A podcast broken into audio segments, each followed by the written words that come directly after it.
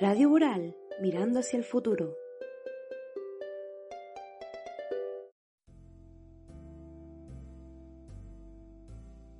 Buenos días, mis queridos oyentes.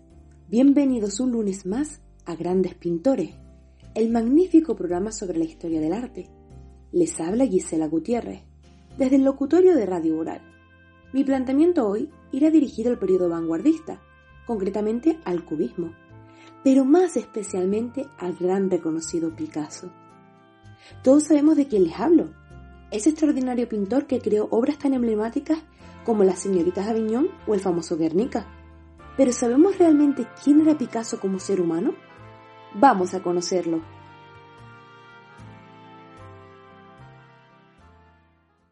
Picasso, gran pintor y escultor español del siglo XX, creador junto con George Breck del cubismo. Fue una persona cuya trayectoria pictórica estuvo marcada por el éxito, ya que se considera todo un maestro, o Dios, como citan muchas de sus mujeres. No obstante, su vida personal era muy diferente. Se trataba de un hombre grotesco, engreído, egocéntrico, sin empatía. Parece muy contradictorio el hecho de que grandes obras de arte, como la de Picasso, provengan de un artista cuyo comportamiento personal sea censurable y del todo aborrecible. Por todo esto, les planteo una pregunta.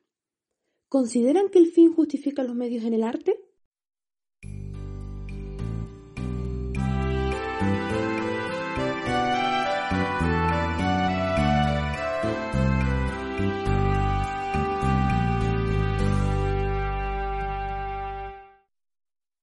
Algo muy importante a resaltar de este artista es que durante su vida tuvo un gran número de mujeres y amantes, las cuales se obsesionaron tanto con él que acabaron teniendo consecuencias trágicas, incluso llegando al suicidio por parte de algunas.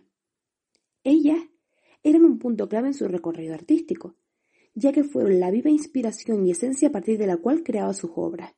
Cada relación significaba el comienzo de una nueva integración artística. Al principio, cuando la llama del amor estaba encendida y los sentimientos comenzaban a emanar, las pintaba de una forma idolatrada.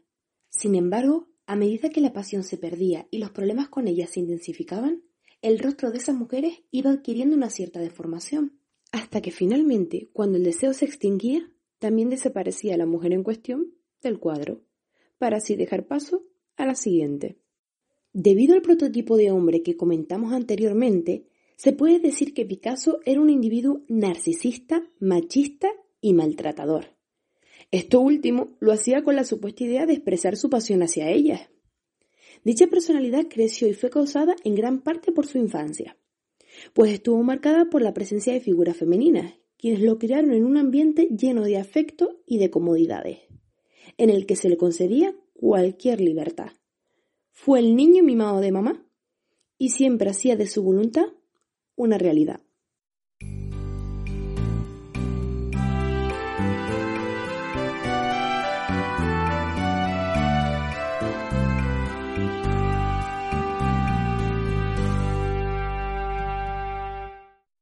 Las mujeres que tuvieron que soportar su personalidad, maltrato y sumisión fueron las siguientes. Fernand Olivier, primera relación duradera de Picasso.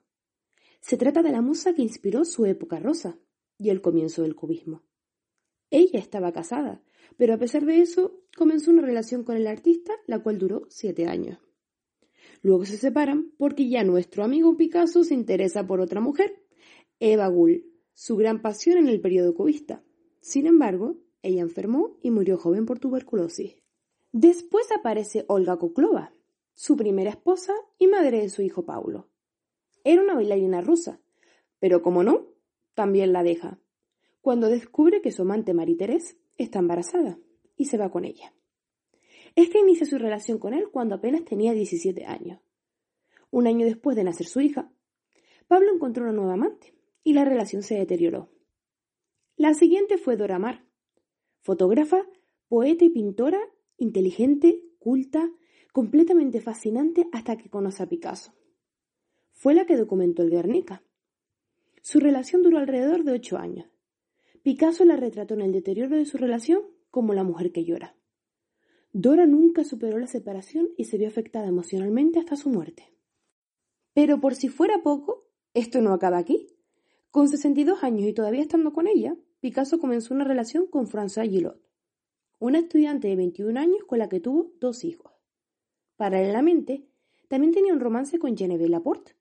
Su amor era secreto. Durante este periodo, el artista pasaba por lo que se llama un periodo de ternura, ya que Geneviève fue la única mujer que retrató sonriendo. Por último, en su vida estuvo Jacqueline Rock, su segunda esposa. Él tenía 71 años y ella 26 cuando se conocen. Estuvieron juntos 20 años hasta que Picasso murió, motivo por el que ella se suicidó. Se puede intuir que era un hombre apuesto y con grandes dotes de seducción, ya que no son pocas las mujeres que estuvieron con él, y quedaron tan fascinadas que no soportaron la ruptura, lo que desencadenó un trágico final. La única excepción fue François, quien se separó de él por decisión propia. El resto, Jacqueline, Marie-Thérèse e incluso su nieto Pablito, se matan.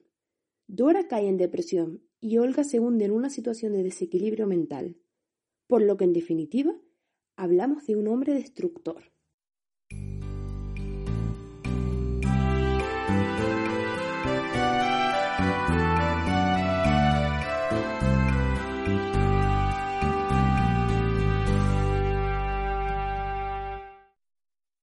Apuntando a esto, podemos hablar de la relación que existe entre la ética moral y el arte, ya que en múltiples ocasiones Picasso ha sido atacado y defendido por diversos críticos de arte, basándose en la idea de si el fin justifica los medios, es decir, si sus grandes creaciones artísticas justifican ese trato con sus mujeres.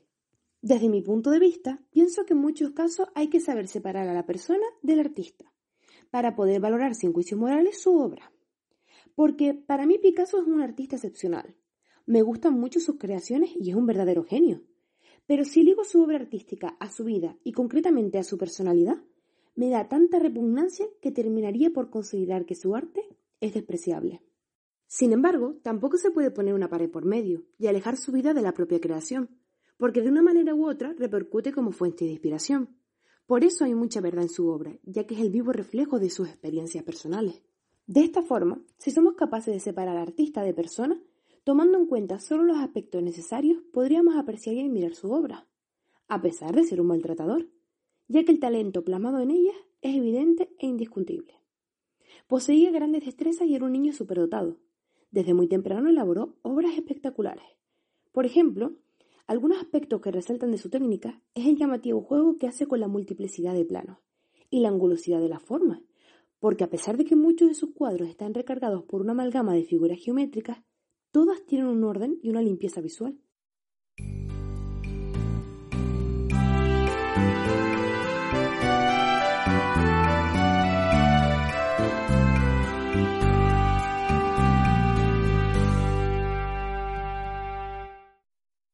En referencia a la cuestión planteada anteriormente sobre la posibilidad de que el fin justifique los medios en el arte, yo diría que sí, siempre que esos medios no afecten a la integridad y a la moral de una persona.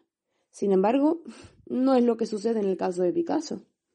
Lo mismo ocurre, por ejemplo, con la película de Bernardo Bertolucci, El último tango en París, en la que Marlon Brando, en una escena, viola de forma real a María Schneider, utilizando mantequilla para lubricarla. Según él, porque quería que María sintiera, no actuara.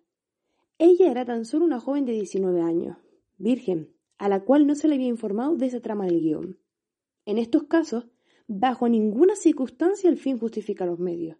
Por mucha realidad que quieras plasmar en una obra cinematográfica, no se puede atentar contra la dignidad de una persona de esta manera. Ella estaba en todo su derecho de conocer lo que iba a suceder. Fue una completa obra cruel que no tiene justificación alguna. Mi opinión es que hay que saber establecer un límite para llegar a crear arte sin necesidad de generar a otras personas sufrimiento. Un éxito, cuyo fruto nace de la raíz de un maltrato, y manchado por las lágrimas y la tortura de una persona, no tiene valor alguno. Por esta razón, también creo que en muchas ocasiones es necesario separar al artista de la persona, para poder dejar de lado nuestra moralidad y valorar las obras de un modo más objetivamente crítico.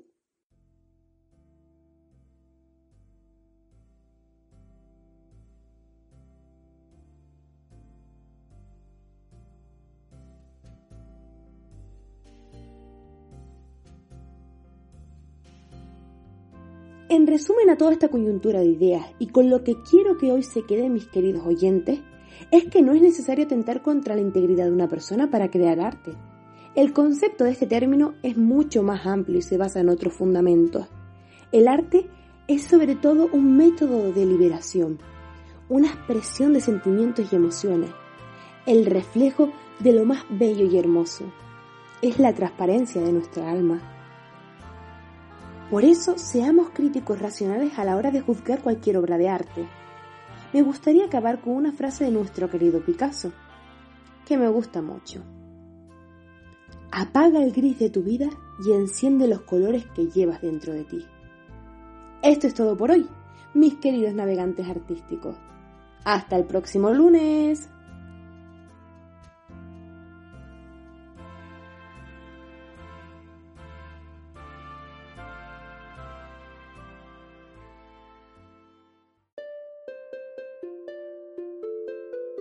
Radio Oral, mirando hacia el futuro.